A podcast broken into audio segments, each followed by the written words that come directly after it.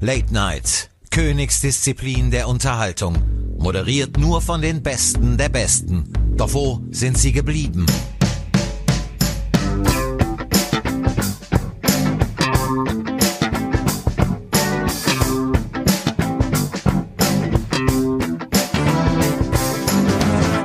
Hallo und herzlich willkommen zu einer neuen Ausgabe der Medienwoche, dem wöchentlichen Medienpodcast mit mir, Christian Mayer von der Welt und mit Stefan Winterbauer von Media. Guten Tag. Tja, wo sind Sie geblieben, Wo die Late Night Sie? Ja, wo sind Sie Talker? geblieben? Hm, jedenfalls Naja. nicht bei TV Now. Gleich ein Thema bei uns. Ähm, ja, wie soll man einsteigen? Gibt es irgendwas aus dem privaten Bereich, was dich besonders interessiert? Ich habe Das, ist, gehört, das klingt jetzt sehr gezwungen. ja, äh, ich, ist es aber ja. Mhm. gar nicht. Ich habe gestern gehört, es ist jetzt aber nicht privat, dass Baywatch Berlin, dieser Podcast von Klaas Häufer Umlauf und anderen, teilweise bis zu einer Million Abrufe haben soll. Kann man das glauben?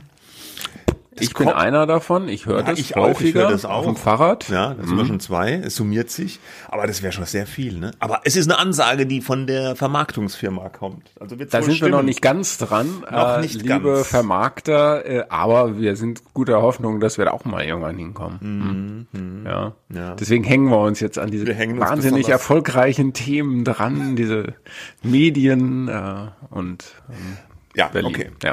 Gut, also wir legen los. Äh, Wir haben es schon gehört. äh, Die Late Night Ansage, da wo sind die Late Night Talker geblieben, bezieht sich auf eine neue ja, Late Night Show von TV Now, also RTL, Streamingdienst von RTL.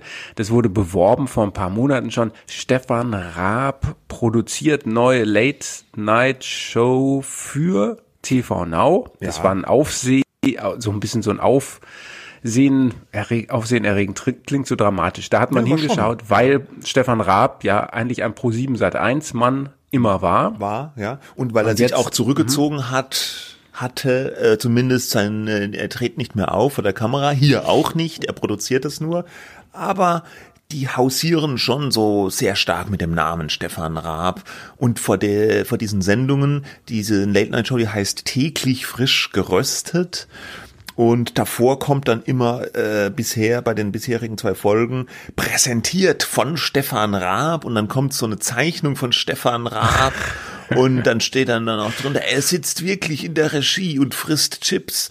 Also man man man man man man geht da hausieren so ein bisschen mit dem Mythos Stefan Raab, falls man das so sagen kann, falls es diesen Mythos tatsächlich gibt, weil er halt nicht vor der Kamera ist, ob er wirklich in der Regie Chips frisst, weiß man nicht. Ich glaube es fast nicht, weil Der Mythos besteht ja darin, muss man vielleicht nochmal für die Jüngeren äh, unter den äh, Zuhörerinnen und Zuhörern sagen, äh, dass alles, was Stefan Raab anfasst, angeblich zu Gold wird, ja. Äh, also seine wurde, ja, und, und auch noch wird in dem, äh, in diesem Mythos, ja. in dem, aber nur Äh, in dem Mythos. Mhm. Genau, also äh, ich glaube, das kommt vor allen Dingen daher, dass er eben seine eigene Show da auf Pro7 so ausgebaut hat in alle möglichen anderen Formate, die dann sehr äh, quotenstark waren und dass er den Grand Prix äh, quasi gewonnen hat für Ja, Deutschland mit und- Lena und solche. Ja, und super Grand Prix Show dann in Deutschland, TV Total, dann diese ganzen Events, Wokrennen, Turmspringen, Stockerrennen und dann natürlich Riesenerfolg, Schlag den Raab, diese endlose Show auf Pro sieben Stunden lang, wo er sich immer mit Kandidaten gemessen hat. Das läuft jetzt noch weiter wie so, wie so ein bisschen so einem Huhn, dem man den Kopf abgeschlagen hat und was noch so weiter torkelt. Das heißt Nicht jetzt schlecht. Schlag, das ist ein guter Vergleich. das heißt jetzt Schlag den Star, äh, moder wegmoderiert von Elton, an eine eher traurige Veranstaltung, wenn man das so sagen darf. Und auch weit entfernt von dem früheren Erfolg. Raab ist äh, aber trotzdem noch aktiv als Produzent. Er hat unter anderem auch produziert diese Show Das Ding des Jahres mit Joko Winterscheid, so ein bisschen ein Abklatsch von Höhle der Löwen, so eine Gründershow. So richtig gezündet hat die aber auch nicht. Hat er dann noch was gemacht zwischendurch? Ich weiß es gar Ich nicht. glaube, ich glaube nicht. Er ist einmal live aufgetreten, da war ich sogar dabei in Köln.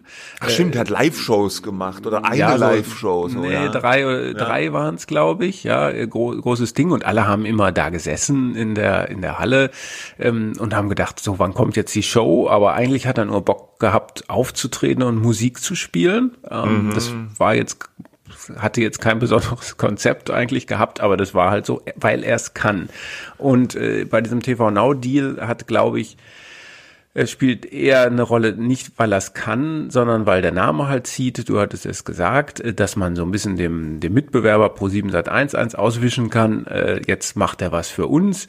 Und ähm, tja, das Ergebnis hast du dir angeschaut. Mhm. Die zwei bisher mhm. verfügbaren Folgen von mhm. täglich frisch geröstet. geröstet. Vielleicht erklärst du überhaupt mal, was, um was es da ja, geht. Ja, also das Konzept ist ein sogenannter Roast. Das kommt aus dem angelsächsischen Raum und bedeutet, dass ein, eine bekannte Persönlichkeit von einer anderen, meistens auch bekannten Persönlichkeit, meistens Comedian, geroastet wird. Das bedeutet, dieser Prominente muss allen möglichen Spott über sich ergehen lassen, Witze über sich selbst und seine Karriere. Das ist in Amerika äh, auf jeden Fall eine gewisse Tradition, in England weiß ich gar nicht, vielleicht auch.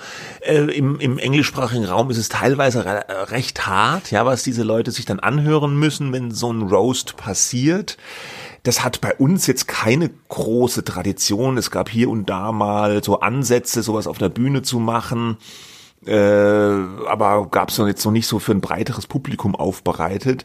Und das Konzept von, von diesem täglich frisch geröstet ist jetzt, es gibt jede Sendung einen anderen Moderator, einen anderen Host für diese Late-Night-Show und dieser Host wird aber wiederum geroastet von einem weiteren, ja, prominenten Comedian, der dann hinter der Kulisse sitzt, für das Publikum, äh, Fernsehpublikum natürlich sichtbar und sozusagen die Bemühungen des, des möchtegern Moderators da so spitz kommentiert. Und der äh, Host, der, der, der Roaster kam dann auch jeweils in diesen beiden Folgen dann irgendwann auf die Hauptbühne und wurde dann, gab es noch so einen Talkteil, ja.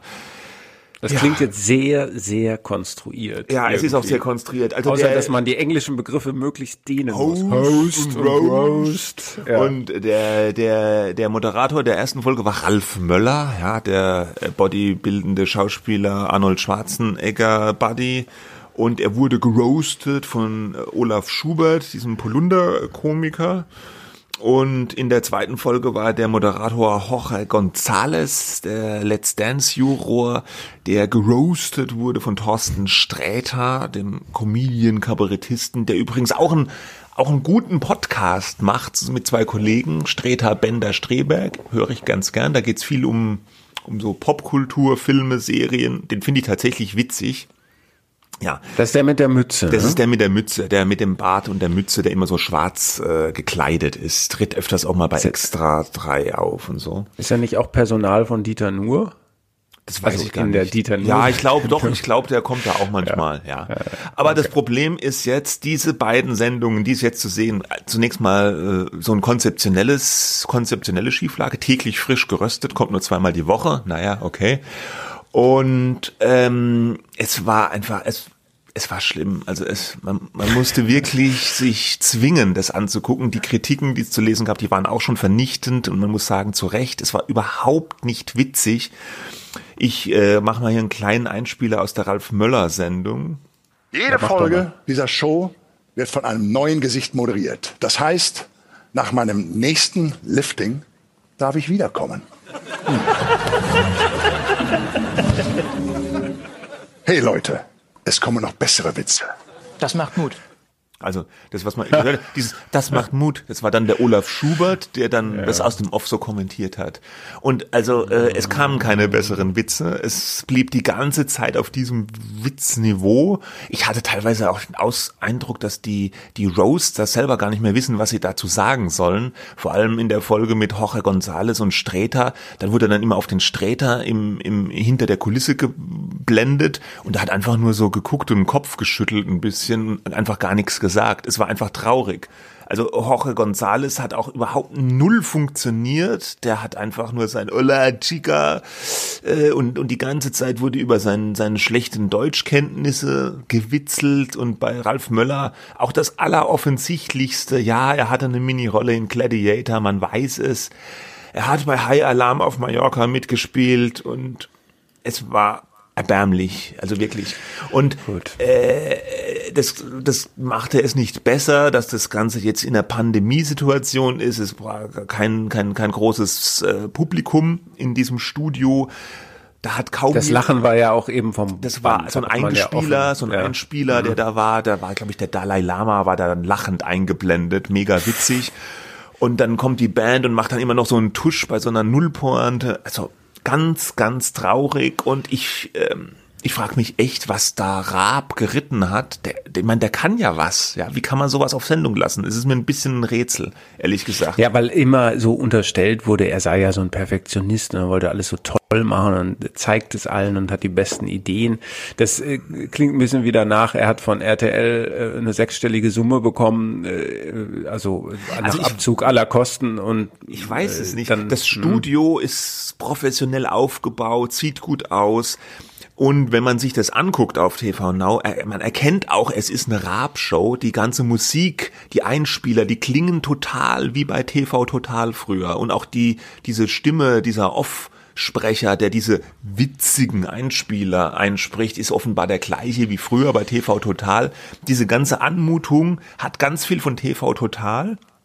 Aber diese, diese, diese Moderatoren, diese Hosts, also in dem Fall Gonzales und Ralf Möller, die, die machen das alles, das, das funktioniert nicht. Also ein schlechter äh, Moderator macht schlechte Witze und es wird schlecht äh, kommentiert. Das ist einfach kein Konzept. Okay, das ich, ich glaube, äh, wir, wir haben jetzt sozusagen Wir haben das- dass diese Show nichts taugt. Äh, Ja. was mir aufgefallen ist, das läuft ja bei TV Now, es läuft, ne, diese alten Fernsehbegriffe. Äh, Man kann es streamen bei TV Now, ähm, aber das ist Premium. Also man braucht dazu ein TV Now Mhm. Genau. äh, Abo. Du brauchst dazu ein Abo von diesem RTL Streaming-Dienst und das ist vielleicht auch das Interessante für uns, dass da natürlich, dass es nicht nur eine, eine Show ist, sondern dass da auch dieses Konzept dahinter steckt.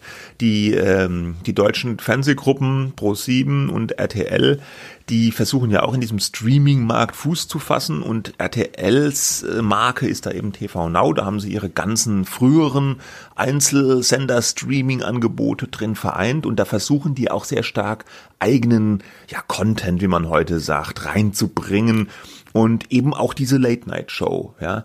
Und ähm, Das kostet irgendwie 4,99, glaube ich, im Mhm, ja. Monat, also unterhalb der der äh, Streaming-Dienste aus den USA, also Netflix und Amazon ähm, und und auch teurer, äh, billiger als Sky natürlich.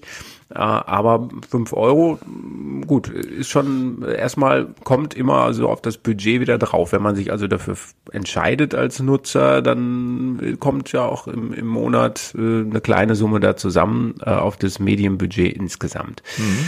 Jetzt äh, gehen wir mal auf das sozusagen zweite Thema, oder? Ja gut, auf das dahinterliegende Thema. Da, das dahinterliegende Thema. Ich Eigentlich- weiß nicht, ob du dein Papier knüllen möchtest oder Nein, nicht. möchte ich nicht. Möchtest Ja. du nicht? Gut, also, denn diese Woche äh, gab äh, nämlich äh, RTL, also äh, äh, das Unternehmen hinter TV Now, eine Kooperation mit Magenta TV, der Telekom, der Deutschen Telekom, bekannt. Und da sehen wir schon, sagen wo vielleicht eine Idee ist, die dahinter steht, eine Genau, strategische Idee. Diese, diese, diese Pressekonferenzvorführung, die fand übrigens auch in der Kulisse von dieser Show statt, täglich Ah. frisch geröstet. Das ist vielleicht auch noch Ja. ganz äh, interessant. Eine Pressekonferenz zum Start dieser Kooperation. Dieser Kooperation, genau. Das haben die, glaube ich, auch schon so getimt, dass diese Show zum Beginn dieser Kooperationsbekanntgabe da äh, äh, gestartet ist. Und die wollen jetzt TV Now in so ein Magenta TV Angebot integrieren. Also die Idee ist einfach, man muss jetzt TV Now nicht mehr nur einzeln abonnieren, sondern man kann auch dieses Magenta TV abonnieren in einem bestimmten Tarif. Und da ist dann das TV Now mit dabei. Ähm, das gibt's ja schon auch woanders. Du kannst ja zum Beispiel auch äh, Magenta TV in irgendeinem speziellen Tarif abonnieren und dann ist Netflix dabei, ja. Oder du kannst auch Sky abonnieren in einem speziellen Tarif, ist auch irgendwie Netflix dabei, ja. Also ähm, die äh, Magenta will sozusagen, ja, nimmt das jetzt auf und wird, will immer mehr, das ist ja sozusagen das Ziel dieser ganzen Anbieter. Äh, Vodafone hat ja auch so ein Angebot, äh, andere äh, Plattformen. Äh, wo, wohin gehen die Leute, wenn sie sich unterhalten wollen. Und das, das Ziel ist es ja, eine Plattform möglichst zu bieten, wo alles verfügbar ist. Ja, Genau. natürlich mit Mehrkosten dann teilweise. Ähm, aber dass du nicht sagen musst, oh, jetzt habe ich die Fernbedienung dafür, für diesen Receiver und dann habe ich noch meine App hier und was anderes, sondern du brauchst nur einen, im Idealfall einen einen Zugang zu allem und dann, dann hast du Zugriff auf, auf alles, was du möchtest. Richtig, das ist so der Gedanke dahinter, weil wie, wie du eben schon gesagt hast, kommt hier nochmal 4,99 drauf, da irgendwie 11,99 für Netflix und da nochmal was für, was weiß ich dann, für das Telekom-Zeug oder Sky. Ne? The Zone. Oder ja. und und und die Telekom versucht Magenta eben auszubauen zu so einer Über Mediathek, die nennen das ja auch die Megathek, ja, weil so viel da drin ist. Und äh, was natürlich die die Telekom aber hat, sind äh, Kunden, ja. Die haben nur ein paar Millionen äh, zahlende Kunden schon für für Magenta TV, weil das eben in vielen Telekom-Tarifen einfach mit dabei ist. Und da ist RTL natürlich scharf drauf. Ich glaube, es heißt, die haben bisher so eine Million, heißt es, äh, Abonnenten. Uh, bitte jetzt nicht festnageln, falls es falsch ist, äh, für TV Now, ja. Und äh, RTL hat aber mehr Inhalte. Also die haben, die haben mehr Serien, mehr Shows und da ist wiederum die Telekom scharf drauf, dass die auch so ein bisschen mehr Inhalte in das Magenta reinpacken. Die haben ganz am Anfang gestartet, da haben sie so eine exklusive Serie mit Christoph Maria Herbst gehabt, so über Deutsche im Ausland. Äh, und dann kam da nicht mehr viel oder sogar gar nichts. Und deswegen ist wohl die Strategie der Telekom eher das Magenta TV zu so einem Sammelsurium von anderen Diensten auch auszubauen. Ganz witzig ist aber, die haben dann für diesen Tarif erstmal den Preis erhöht bei Magenta TV, weil ansonsten wären die beiden addierten Preise von Magenta und TV Now äh, wohl billiger gewesen, wie jetzt dieses Kombi-Angebot. Also, ja, so ein bisschen auch Leute. Ja, das hatte der, der Kollege Thomas Lückerath von. DWDL auch in einem längeren Artikel alles äh, ganz gut äh, aufgeschrieben und erklärt, was dahinter ist. Und zu Recht hat er auch darauf hingewiesen, ähm, dass Magenta TV ist, wir, auch wir, auch andere haben immer wieder von diesem Streaming-Duell in, in Deutschland zwischen ähm, TV Now, also RTL und Join, also Pro7 Sat1 äh, gesprochen, aber Magenta TV ist natürlich so ein bisschen nicht der schlafende Riese, aber der Riese dahinter und wir haben das oft nicht so wahrgenommen. Wir haben auch hier öfter mal darüber gesprochen, aber nicht so wahrgenommen, weil die nicht so viel eigenen Content eben Ja. produzieren. Äh, es gab mal einen größeren Aufschlag, den die gemacht haben, äh, äh, als bekannt wurde, dass sie die Rechte an der Fußball-Europameisterschaft 2024 kaufen, also die Magenta Telekom. Äh, und da hat man schon gemerkt, aha, die, die wollen was, ja, aber das wurde nie so richtig äh, in diesen, diesen Wettbewerb eingesetzt. Und jetzt sieht man in, mit dieser Kooperation mit RTL, ähm, dass die jetzt ist, naja, also angreifen im Grunde. Und für Pro7 Sat 1 ist das jetzt keine besonders gute Nachricht. Nee. Und genau, in dem angesprochenen Artikel äh, des Kollegen hat er ja auch diese, diese Fußballrechte explizit erwähnt. Ne? Gut denkbar, dass diese Kooperation dann auch darauf vielleicht ausgedehnt wird. RTL hat ja durchaus Erfahrung in Fußballübertragungen. Und ähm, es ist ja bei diesen Großturnieren immer auch eine Auflage, dass ein Teil der, der, der, der, der Fußballspiele, vor allem die mit deutscher Beteiligung, dass die auch allgemein verfügbar sein müssen, sollen. Und äh, das könnte so eine Partnerschaft Telekom, RTL natürlich leisten. Ne? Und dann würden vielleicht ARD und ZDF mal bei einer Fußball-Europameisterschaft in die Röhre gucken und gar nichts zeigen können. Ja, der, die Bedingung ist ja immer äh, bei so diesen Großveranstaltungen im Sport, äh, dass du eine bestimmte Reichweite Genau. haben musst. Wenn du die nicht erreichst, äh, dann darfst du es nicht kaufen. Du musst sicherstellen, dass es irgendwie so und so viel Prozent der äh, Bevölkerung schauen kann, darauf zugreifen kann. Und deswegen kam man an ARD und ZDF bislang nicht vorbei. Aber jetzt äh, vielleicht eben doch. Mhm, genau. Also das wird interessant zu sein. Es ist so die Verbindung Inhaltehaus RTL und das Technikhaus Telekom, die aber auch viele Abonnenten haben, weil viele Leute halt ihre Telefon, Handyanschlüsse, Verträge da haben, die tun sich da Kabel. zusammen. Kabel auch, ja. Und ja, das ist interessant. Jo. Jetzt wird Jetzt wird geknüllt und jetzt gehen wir weiter zum wirklich nächsten Thema, nämlich ein, ah, endlich Aufreger der Woche. Was haben wir denn da? Tja, wir haben äh, den Aufreger der Woche. Das ist ein Video der Bundesregierung. Oh.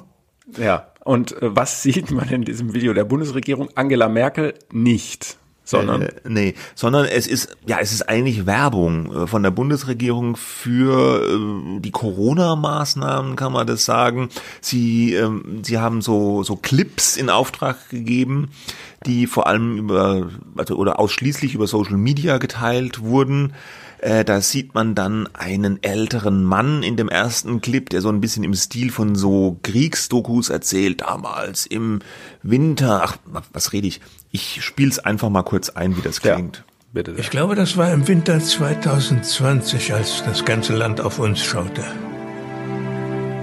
Ich war gerade 22 geworden, studierte Maschinenbau in Chemnitz, als die zweite Welle kam.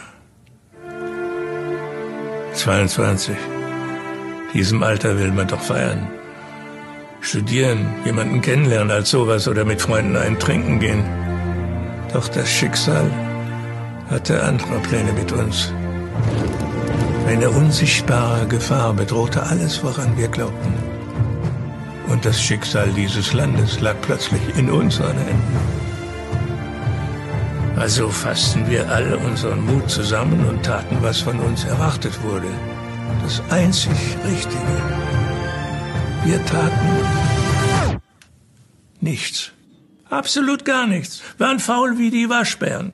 Ja, soweit mal. Es geht dann noch eine Weile weiter, wo die Faulheit noch weiter ausgeführt wird. Da gibt's dann ja, noch auf dem Sofa liegen. Genau, auf dem Chips Sofa fressen. Chips fressen. Da gibt's dann noch zwei weitere Filmchen. Da kommt dann noch die, äh, oh, weiß nicht, Frau oder Tochter von dem Kriegs, Corona-Kriegshelden in Anführungsstrichen dazu und dann kommt dann irgendwann auch nochmal ein Gamer, der dann beschreibt, wie er da Videospiele macht während der Pandemie. Die Botschaft ist natürlich, die die vermitteln wollen, da kommt am Schluss dann immer, ja, werden auch Sie zum Helden, so bleiben Sie zu Hause, Corona, die Regierung.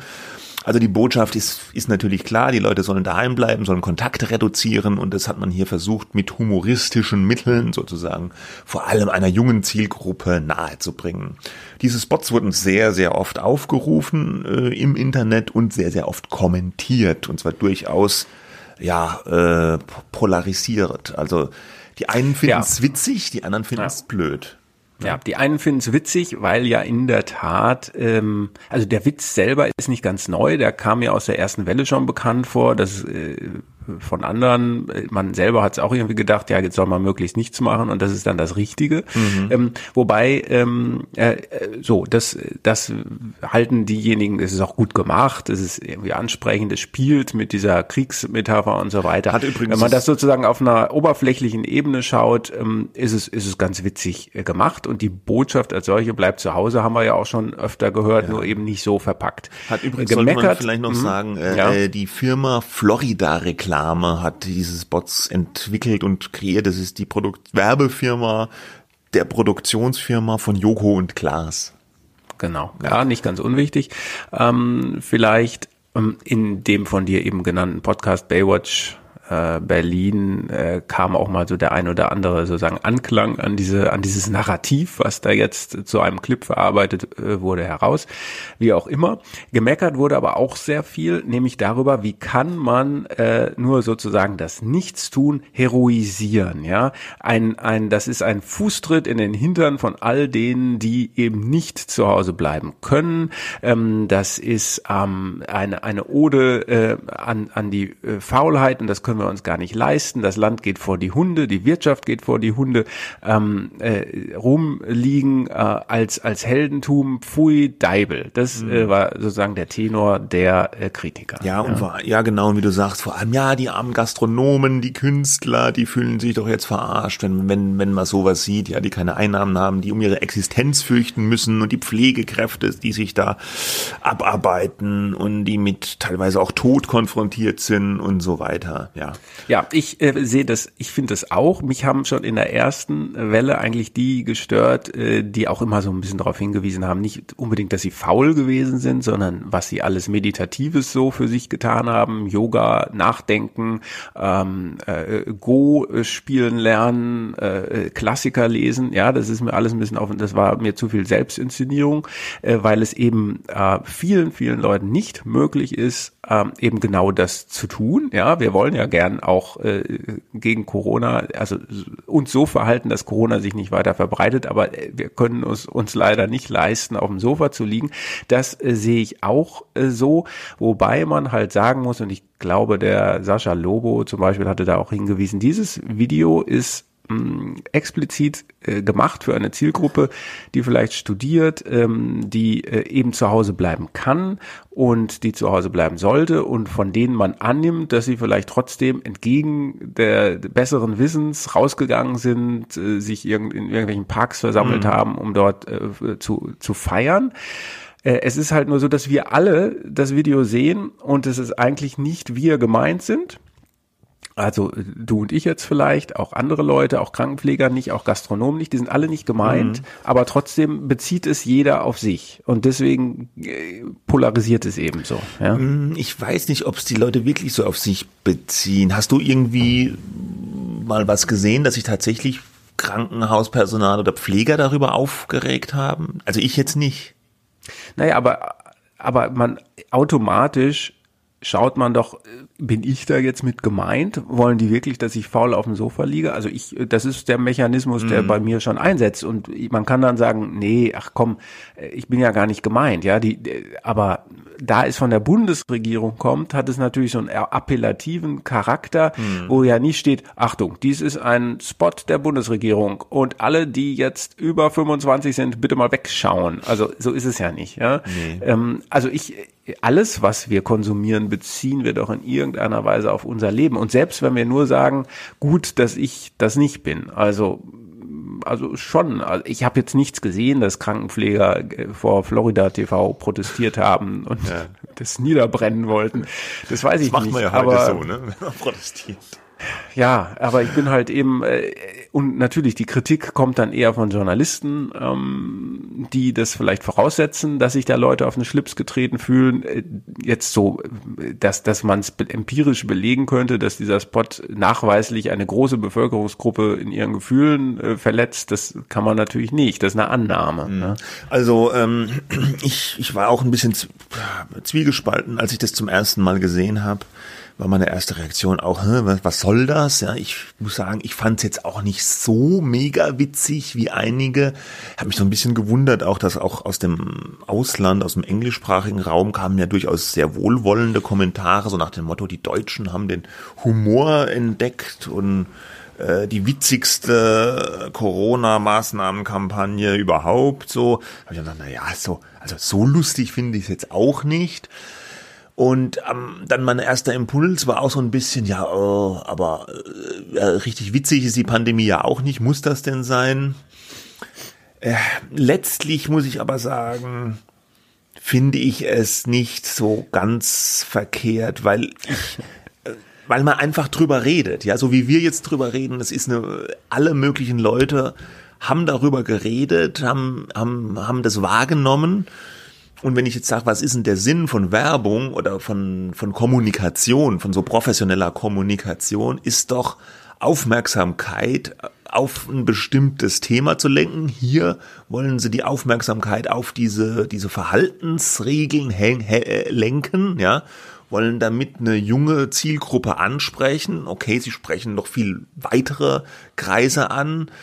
Und das ist wahrscheinlich gelungen, denke ich mal. Insofern würde ich sagen, ist es eine gelungene Kommunikationsmaßnahme erstmal. Ja, genauso, aber genauso wenig wie du sagen kannst, dass, dass die Krankenpfleger sich darüber aufgeregt haben, kann man natürlich nicht sagen, dass die, äh, diejenigen, die dann gemeint sind, nee. sagen, ja, stimmt, ja, Mensch, ich sollte eigentlich mal lieber heute nee. Abend zu Hause bleiben und nicht äh, irgendwie in den Hotspot ja. Äh, gehen, um dort Tequila-Shots zu trinken. Klar, man weiß nie, es kann auch gut sein, dass Leute sind so, hö, hö, äh, ja, Couchsurfing, jetzt sind wir die Helden, gehen wir trotzdem Corona-Party machen. Kann natürlich auch sein, aber das ist dann nicht mehr in der Hand, sag ich mal, der, der Absender von so einer Botschaft. Die wollen ja jetzt mal so eine, diese Botschaft irgendwie platzieren und man kann nur hoffen, dass er irgendwie ankommt und auch zu einer Verhaltensänderung führt oder so, ja.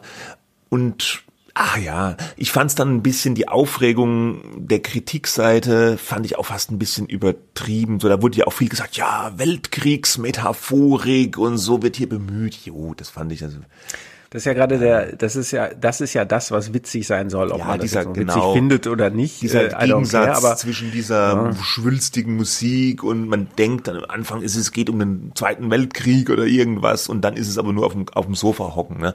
ja, und die Helden, das, auch das sind- gilt es ja zu bedenken. aber- die Helden sind ja keine, Bei es ist ja täglich- nicht wirklich gemeint, dass die Helden sind. Ja? Nee, eben. Ja, das ist ja ironisch. Bei täglich frisch geröstet werden sie froh um solche Gags, muss man sagen. Ja. Äh, hallo, Stefan Raab. Ja.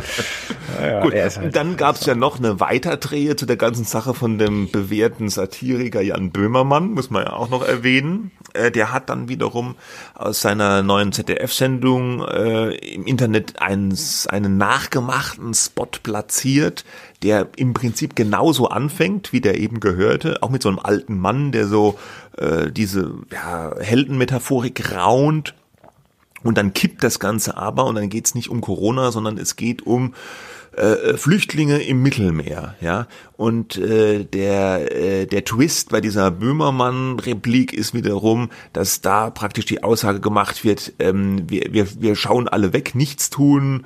Äh, äh, aber in Bezug auf die äh, diese die, ja diese dramatische Situation im Mittelmeer, wo Flüchtlinge ertrinken beim Versuch der Überfahrt. Ja, also das ist so ein bisschen der Versuch, äh, das Lachen soll einem im Halse stecken bleiben. Ähm, lese ich da so rein nach dem Motto, ah, jetzt kommt wieder so ein Corona-Spot von der Regierung, Couchsurfing, aber nee, huch, da geht's ja dann um Menschenleben und da ist dann Nichtstun eben nicht das Mittel der Wahl. Also so habe ich diesen Böhmermann-Spot interpretiert, oder?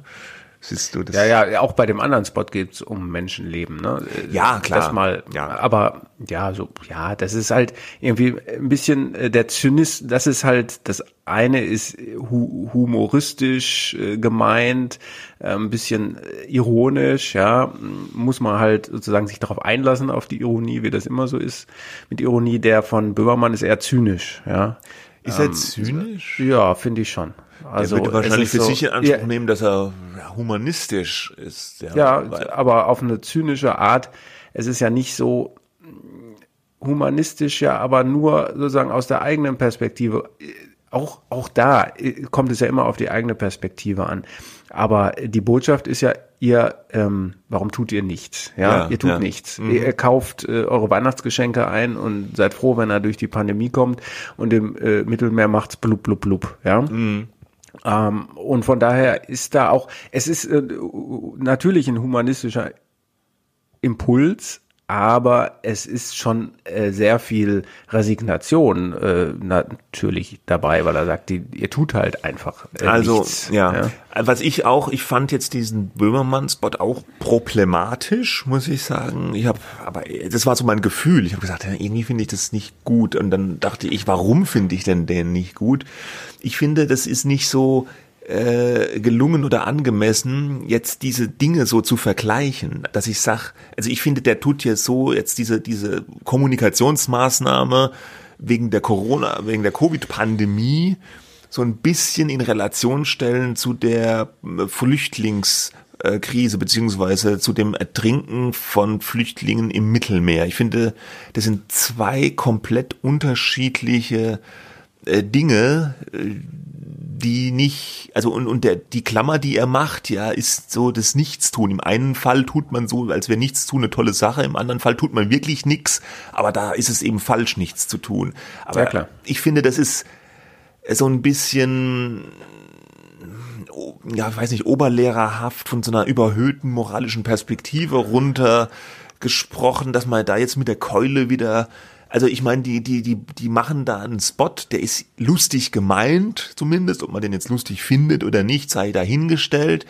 um praktisch auf diese Verhaltensregeln in der Pandemie aufmerksam zu machen. Und dann kommt Böhmermann und dreht den wieder und, und, und sagt, ja, aber in der, in der, im Mittelmeer trinken die Flüchtlinge. Was könnt, also, könnt ihr euch erdreisten, so sage ich jetzt mal, äh, da einen witzigen Pandemiespot zu machen mit Nichtstun, ja. Da tut ihr ja wirklich nichts. Das ist ja wieder so, ich fand es wieder so, ah, ja. Ja, ich meine, natürlich ist, ist- es schlimm mit dem Mittelmeer. Es gibt ganz viele schlimme Sachen und ich finde auch, das mit dem Nichtstun wird denn da wirklich nichts getan. Ja, ich, ich weiß das mit der Flüchtlingskrise im Mittelmeer, das ist ein ganz heißes Eisen, aber man kann doch jetzt auch nicht sagen, dass gar nichts wegen der Flüchtlingsfrage gemacht wird. Es wird sich ja schon irgendwie, es gibt die Seenotretter und es wird sich bemüht und es gibt Organisationen und äh, kann doch niemand jetzt so ein bisschen dieser Vorwurf, man wird man, man lässt absichtlich die Leute da ersaufen, das finde ich so ein bisschen daneben.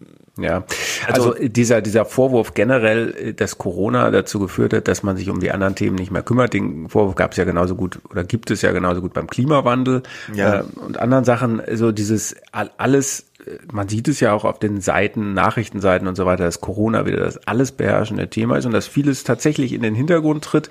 Ähm, äh, und trotzdem ist das so ein bisschen äh, moralinsauer. Ich, ich mhm. finde, man kann das machen. Das ist die Aufgabe von Satire. Man muss sich den Schuh nicht anziehen. Man muss sich auch nicht drüber aufregen. Es ist so ein bisschen der Böhmermann-Duktus der vergangenen Jahre.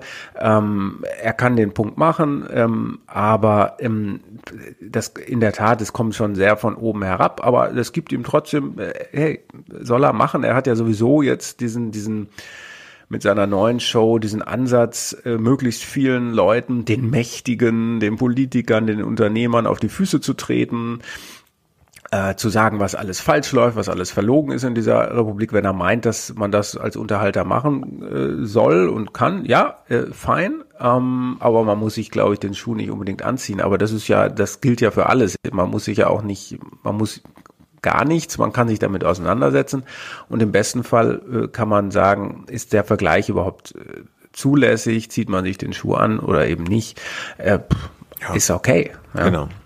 Gut. Gut, wir kommen zu einem anderen Dauerbrenner-Thema, nämlich dem Rundfunkbeitrag. Und irgendwie habe ich das ungute Gefühl, dass ähm, wir uns, dass ich mich die nächsten Wochen und Monate mit diesem Thema noch sehr häufig wieder ist, mal auseinandersetzen muss. Es gab eine kurze ein Pause. Ja. Es ist ein schlimmes Schicksal, aber gut, jetzt ist man drin, was will man sagen. Also wir hatten das ja schon vor ein paar Monaten, glaube ich, zum äh, letzten Mal aufgegriffen. Es geht darum, dass die, dass der Rundfunkbeitrag erhöht werden soll ähm, und die Ministerpräsidenten der Bundesländer aller 16 haben unterschrieben, haben gesagt, na gut, machen wir halt. Einige mit mehr Begeisterung, andere mit weniger. Ähm, zum Beispiel ähm, Rainer Haseloff äh, von, von äh, Sachsen-Anhalt äh, mit etwas weniger ähm, äh, äh, Begeisterung dabei. So, und jetzt, äh, im, äh, jetzt müssen aber noch, so funktioniert's halt eben in der parlamentarischen ähm, Demokratie, ähm, die Bundesländer, alle 16, auch noch zustimmen. Das mhm. reicht nicht, wenn die Ministerpräsidenten einfach ihre Unterschrift sagen und sagen, gut, dann erhöhen wir das Ding halt von 1750 auf 1836. Und eigentlich, glaube ich, haben 15 Bundesländer bereits abgestimmt oder wollen äh, mhm. abstimmen, dass sie sagen, ja, äh, wenn es denn sein muss, ja, diesen äh, Beitrag um die 75 Cent oder so zu, oder 76 Cent zu erhöhen, dann soll es halt so sein. Ähm, aber Sachsen-Anhalt spielt nicht mit und die CDU dort hatte das schon mehrfach angekündigt und jetzt ähm, noch einmal bekräftigt, dass sie im Dezember, wenn diese Abstimmung im äh, Landtag in Magdeburg stattfinden wird, nicht dieser Erhöhung zustimmen werden. Und die, da die AfD, die auch im Landtag äh, vertreten ist, ebenfalls dagegen stimmen wird, gegen die Erhöhung, ist es sehr, sehr wahrscheinlich, dass äh, Sachsen-Anhalt aus der Reihe schert und sagen wird, der Return to Sender so ungefähr, ähm, der Rundfunkbeitrag wird nicht erhöht. Und wenn nur ein einziges Bundesland äh, das äh, ablehnt, diese Erhöhung, dann äh, kommt die ganze Erhöhung nicht zustande zum ersten Januar. Mm, aber es steht den äh, Sendern ja noch der Klageweg offen. Ne? Die können dann genau klagen. Das, das, können klagen, aber äh, das wird, wird dauern. Das ja, dauert. also ich weiß nicht, wie schnell das Bundesverfassung, wird es wahrscheinlich irgendwie einen Eilantrag oder mhm. sowas geben. Die werden dann ganz sicher, das haben die wahrscheinlich schon in der Schublade oder ja. auf ihren Schreibtischen der Juristen liegen, Verfassungsklage. Ähm, denn äh, eigentlich ist das das, da kann man sich darüber streiten, ob dieses Verfahren äh, denn so richtig ist, wenn die wenn eigentlich erwartet wird, dass die Landtage einfach nur noch zustimmen und dann ist gut, ja. Und wenn sie nicht zustimmen, dann geht man halt zum Bundesverfassungsgericht und meckert darum. Ähm, da kann man sich drüber streiten. Oh, Entschuldigung.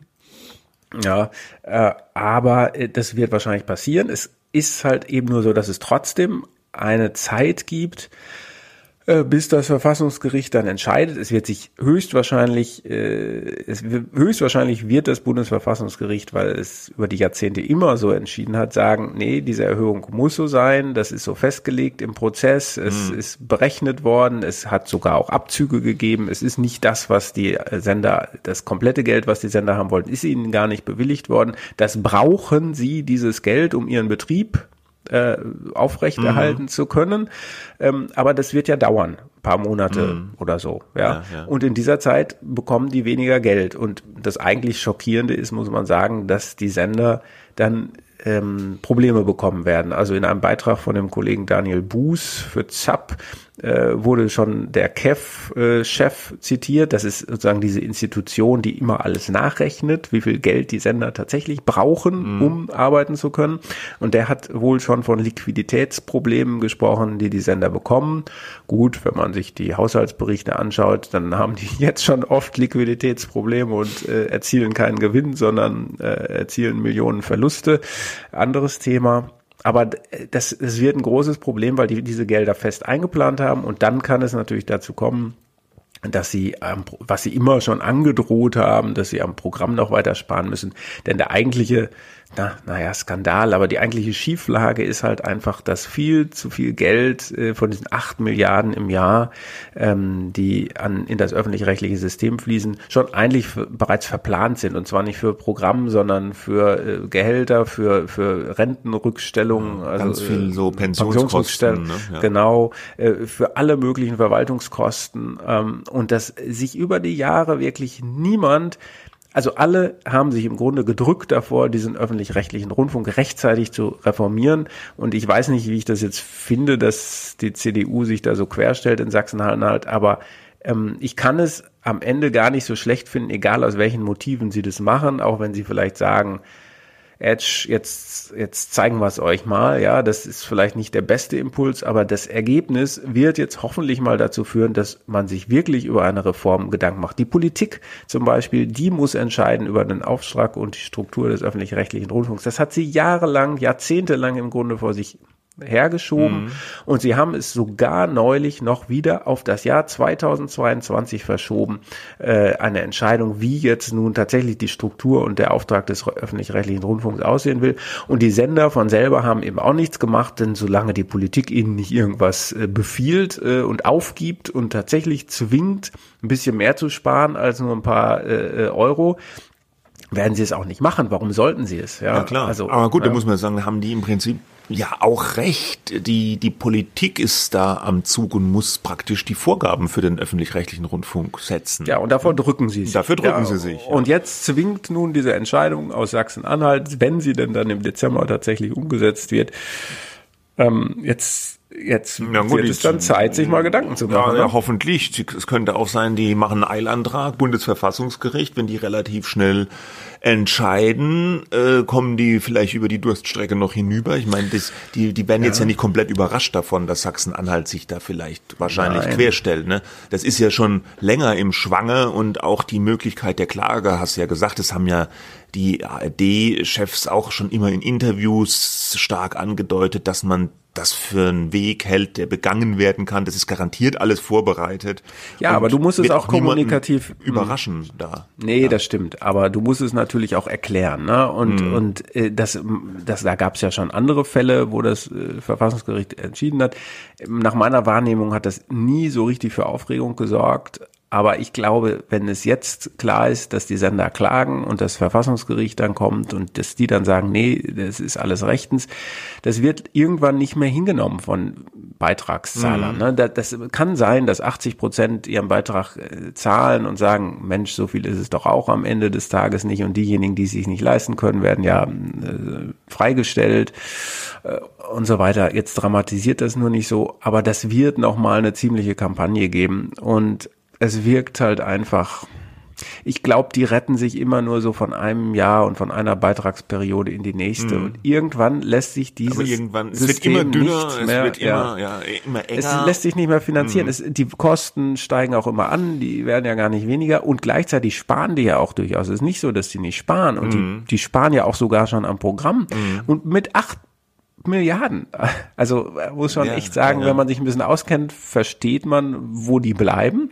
Aber das macht es leider nicht äh, viel besser. Ja, ja, okay. Right. Gut, so viel dazu. Jetzt haben wir noch was äh, zu einer Geschichte über den Herrn Mittelhoff. Ah ja, richtig, genau. Äh, Ich, ich habe das relativ kurz erst mitbekommen, äh, ehrlich gesagt war es vorgestern, glaube ich, ähm, weil äh, die Online-Marketing-Rockstars, die nicht mehr so heißen, sondern nur noch Die wollen, OMR. die wollen sich nur noch ja, OMR nennen, weil ihnen das mit den Rockstars mittlerweile ein bisschen peinlich ist, gell? Ja, kann ja Gruß sein. nach Also genau. OMR, genau, ähm, äh, super Kollegen, die mit diesem Online-Marketing-Thema sich, ähm, könnte man meinen, das ist eine Nische, aber nein, die haben rund um dieses Thema Digitalisierung, Riesen Vermarktung ein, ein ganz fantastische Fach, was man früher Fachverlag genannt hat, ist heute sowas wie OMR.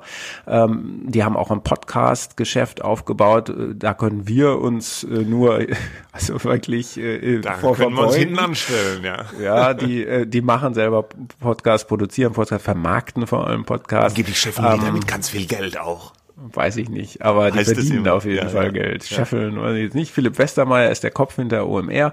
Und ähm, da hieß es dann, äh, Mensch, die haben jetzt auch eine Dokumentation gemacht, ähm, also einen Film Mhm. ähm, über Thomas Mittelhoff. Und äh, da gibt es viele exklusive Bilder, äh, sogar ein Interview mit seiner Mutter und Leute kommen zu Wort, die sonst nie. Und man sieht, wie er sozusagen als Freigänger dann in so einer Behindertenwerkstatt äh, zugange ist äh, in der Nähe von dem Gefängnis, wo er ähm, eingesessen hat. Fast drei Jahre war er im Gefängnis wegen Untreue, Steuerhinterziehung verurteilt. Ist der frühere, vielleicht muss man das nochmal sagen, der frühere Chef von Bertelsmann und Karstadt Quelle, ja, der Genau, den hatten wir sogar hier schon mal im Interview. Ähm, kann er ein Buch geschrieben hat. verlinken. Genau, er hat ein Buch geschrieben über seinen eigenen Fall.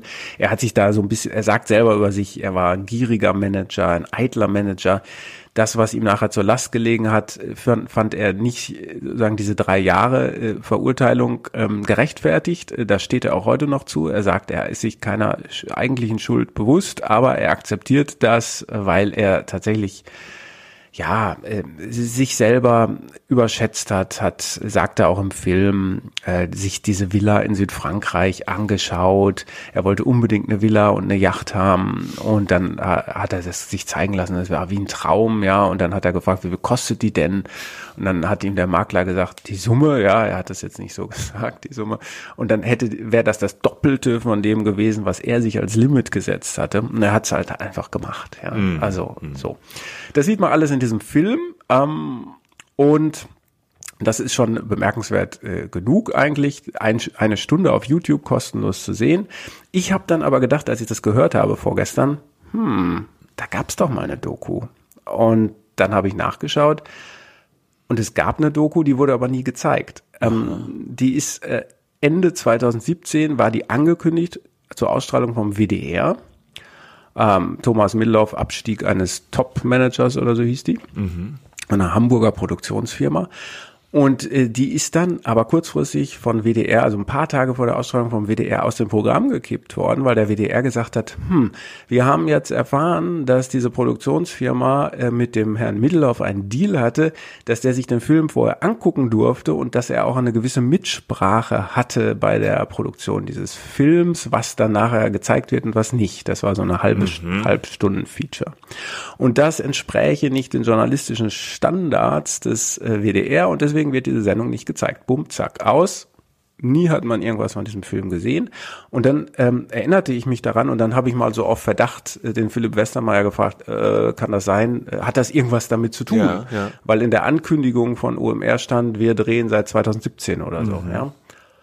Und dann sagte er, äh, ja, äh, sie, sie hätten die Rechte, äh, äh, sie hätten die Rechte an, an diesem Filmmaterial. Sie haben mit dieser Filmproduktionsfirma in Hamburg, die ihnen bekannt ist, äh, die Leute, die das machen, äh, gesprochen und die Rechte geklärt, mit Mittelhoff gesprochen und jetzt haben sie dieses Material halt einfach äh, gesendet. Ja, also das, die, die wirklich sehr, sehr äh, interessanten Szenen mit der Mutter und anderen diese Freigänger-Szenen, wie er mit dem Fahrrad durch, äh, ja, glaube ich, Gütersloh oder so radelt. Ähm, ja, und äh, das fand ich dann doch sehr interessant. Jetzt mal abgesehen von dem gut gemachten Film, ähm, ist das natürlich bemerkenswert, dass äh, die sich dann quasi das Material geschnappt haben und gesagt haben, da machen wir jetzt einen Film und drehen weiter und die neuen Elemente bestehen daraus, dass der Westermeier ähm, äh, den, den Thomas Middelhoff, äh, die haben sich dann auch inzwischen geduzt, äh, so interviewt hat und das zieht sich wie so ein roter Faden durch den Film, aber viele, er, äh, Westermeier sagte mir, ungefähr die Hälfte des Films stammt dann aus diesem alten Material. Also kann man machen, ja. Mhm, und es habe wohl auch keine Absprache gegeben, so Final Cut, wo man sagt, dass der Protagonist dann nochmal draufschauen kann und, und sagen kann, nee, das will ich jetzt aber nicht, sondern man hat noch nicht mal einen Vertrag gehabt, sondern ähm, man hat auf im gegenseitigen Vertrauen. Die haben praktisch das Material das genommen und haben das neu zusammengeschnitten und um diese Interviewszenen angereichert,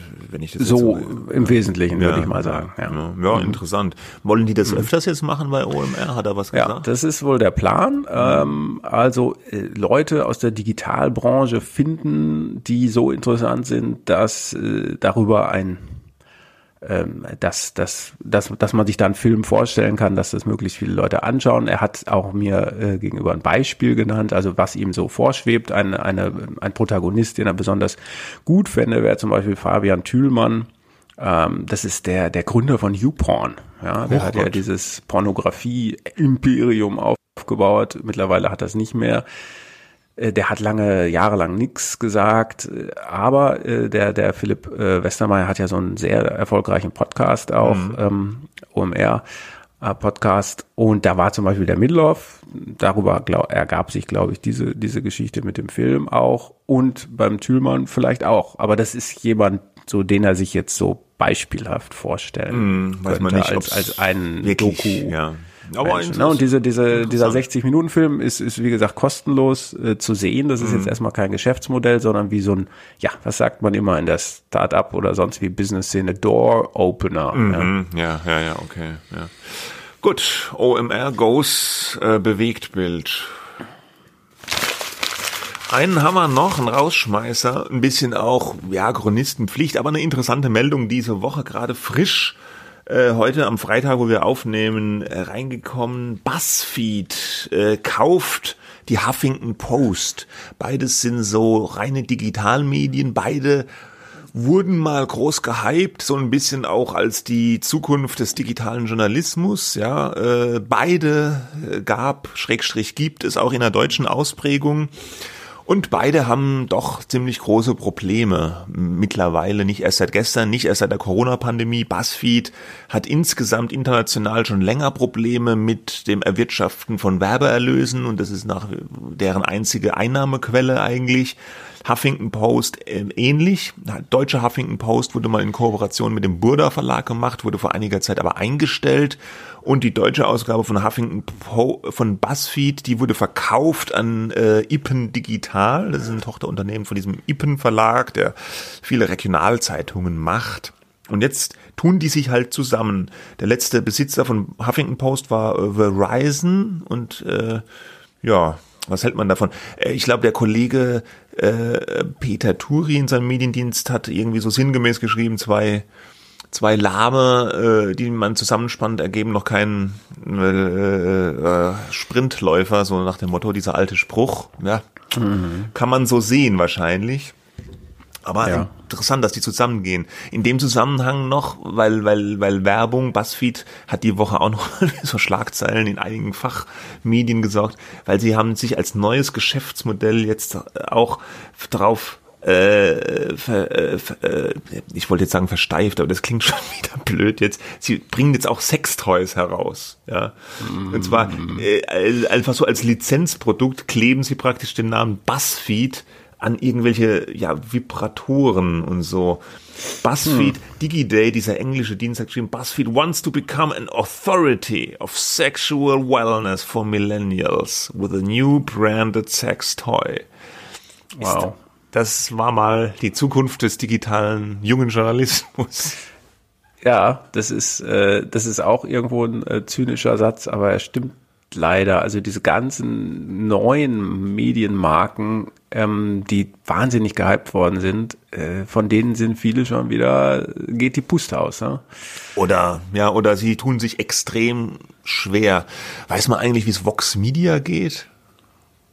weiß nicht, das ist ja auch maßgeblich mit Investorengeldern, äh, glaube ich, äh, sogar mit von, von NBC, Universal oder mhm. irgendeinem anderen Großkonzern ähm, gefördert worden. Ich, ich weiß es ich weiß es aktuell nicht. also, nicht. Äh, also diese ganze Expansionsphase, die wir vielleicht vor fünf Jahren oder so erlebt haben, die ist erstmal zum Erliegen gekommen. Äh, es geht jetzt so um Konsolidierung. Die Huffington Post, diese, äh, was du gesagt hast, Verizon, die Eigentümer, die sie ja auch AOL gekauft haben, die eigentlich die Eigentümer von, von Huffington Post waren, ähm, die, die haben am Journalismus auch kein Interesse mehr. Die stoßen dieses Inhaltegeschäft, was eben jahrelang als die Zukunft galt, wieder ab. Ja, ich äh, keine keine wirklich gute. Ich meine, alles hat seine Zeit, aber offenbar ist die Lebensdauer dieser diese jungen digitalen Marken eben auch nur begrenzt, weil sie sich nicht so monetarisieren lassen, ja. wie man das mal erwartet hat. Ja, und sie sind aber auch ja noch nie wirklich so aus dem Quark gekommen, jetzt businessmäßig. Ne? Die haben zwar mal riesen Reichweiten erzielt oder haben sie teilweise auch immer noch, aber es wird halt kaum und zu wenig, es wird zu wenig Geld damit verdient. Ja, ja und in gut. Deutschland erst recht nicht. Ja. Ne? Gut. Sind wir mal froh, dass wir hier noch in einem Trendmedium tätig sind, nämlich aus dem eingangs erwähnten Gespräch äh, mit dem Vermarktern von äh, ja diesen ProSieben Podcasts habe ich auch mitgenommen, dass im Podcast-Segment der Himmel immer noch voller Geigen hängt. Wir stehen erst am Anfang mit diesem Medium und da bin ich sehr froh. Ja, es wird künftig noch viel mehr Podcasts geben. Die Vermarktungsgelder, die kommen erst noch. Ja. Also insofern ist gut gesorgt. Ich nur einen richtig guten Medienpodcast. Bitte? Es gibt aber eigentlich nur einen richtig ja, guten unseren, Podcast. Ja, unseren. Ja, natürlich. Ich kenne sonst keinen. Plumpe, plumpe Eigenwerbung. Ja, gut. Ja, dafür, wir sind nicht für das Verkaufen von Werbung zuständig, Nein. aber wenn ihr sich jetzt was aufdrängen würde, äh, dann würde man nicht Nein sagen. Wir würden nicht Nein sagen. Auch ja. wenn wir persönlich gar nichts davon hätten, sondern nur zum Wohle unserer geschätzten Arbeitgeber das hier ja. nochmal anbringen möchten. In diesem Sinne, ich bin eigentlich, ich bin eigentlich schon seit gestern so seltsam gut gelaunt. Ich weiß gar nicht warum. Äh, Pandemie ist immer noch, es ist alles schwierig, aber irgendwie, man darf ja auch mal gut gelaunt sein. Wetter ist gut. Nachher geht's wieder raus. Wir sind am Ende dieser Sendung und ich wünsche ein schönes Wochenende. Nächste Woche sind wir wieder da mit vielen heißen Aufregerthemen aus der tollen Medienwelt. Bis dahin. Ja. Tschüss. Bis bald. Ciao.